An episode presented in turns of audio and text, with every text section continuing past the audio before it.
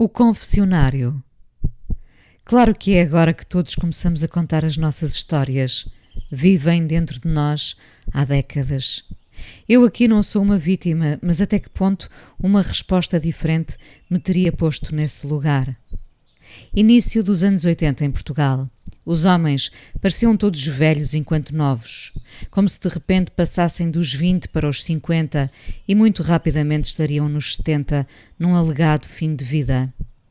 Talvez fosse o peso da responsabilidade incutida muito cedo, cumprir o serviço militar, casar, ter filhos, um emprego para a vida. Uma casa paga no fim de se ter poupado anos e de não se terem poupado décadas. Não foi fácil viver assim. Também não é fácil viver agora. Eu tinha seis anos, uma criança que foi para a catequese como tantas outras.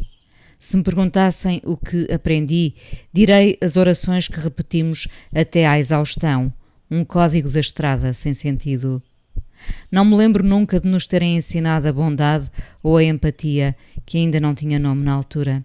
Mas a bondade, sim, aquele que terá sido o maior ensinamento de Cristo. Seis anos, um amor enorme pelos animais que fomos juntando lá em casa. Coelhos pequeninos, pintainhos, os gatos e o cão que eu queria que nunca mais crescesse. Era justo que continuasse do tamanho das minhas mãos. Eu ainda não sabia bem o que era a angústia, mas rapidamente conheci o desconforto.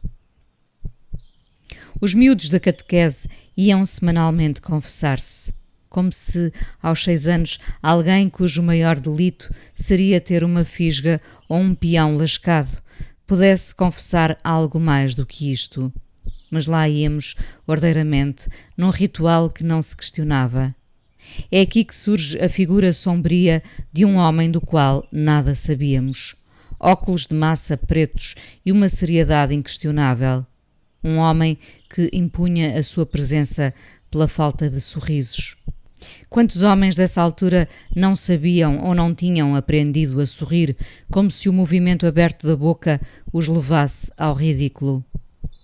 O padre Oscar, que nunca vi senão na sua batina dourada, lembra-me agora Godard.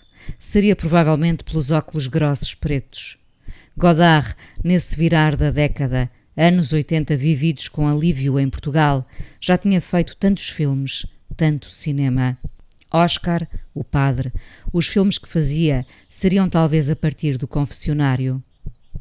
Seis anos, e o homem sombrio, escondido atrás da rede encaixada na madeira, ouvindo as crianças que só conheciam as alegrias pequeninas da vida, pergunta-me: e pensamentos impróprios?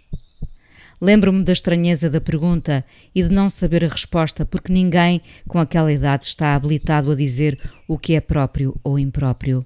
Mesmo agora, se me colocassem a mesma questão, diria que imprópria é a pergunta feita a uma criança que nem sonha com a resposta. Impróprio é premeditar a maldade. Tristemente, esta pergunta foi-me feita muitas vezes e, não tenho dúvidas, a muitas outras crianças naquele tempo. Lembro-me de mais tarde ter finalmente percebido o sentido de impróprio e de ter respondido com coisas tão banais e próprias da idade. Ter invejado o bolo que a minha amiga comeu, não ter ajudado a minha mãe. Talvez não fosse isto que aquele homem sombrio quisesse ouvir. A verdade é que não ficou ali muito mais tempo, tendo sido substituído por outro padre, mas não por nenhuma denúncia. Ninguém sabia que tinha a possibilidade de dizer que a pergunta era abjeta. E aqui estou eu, 45 anos depois, a lembrar-me disto. Isto não foi nada, mas era impossível não manchar a inocência de miúdos que ali estavam e que só pensavam em sair da confissão para ir brincar.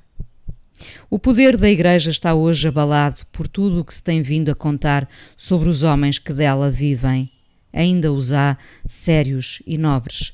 A maioria, em meios pequenos, usou do seu poder para satisfazer os seus desejos mais obscuros, os seus pensamentos impróprios. Não acredito em nenhum Deus que peça exclusividade aos seus homens e os castigue com a penitência de não poderem constituir família. Sobretudo, não concebo um Deus que não lhes dê a possibilidade dessa escolha. No fim da confissão, davam-nos uma sentença e rezávamos dez Ave-Marias em nome de nada. Estes homens, que cometeram crimes hediondos, implodiriam nas suas orações quando lhes dessemos a merecida penitência.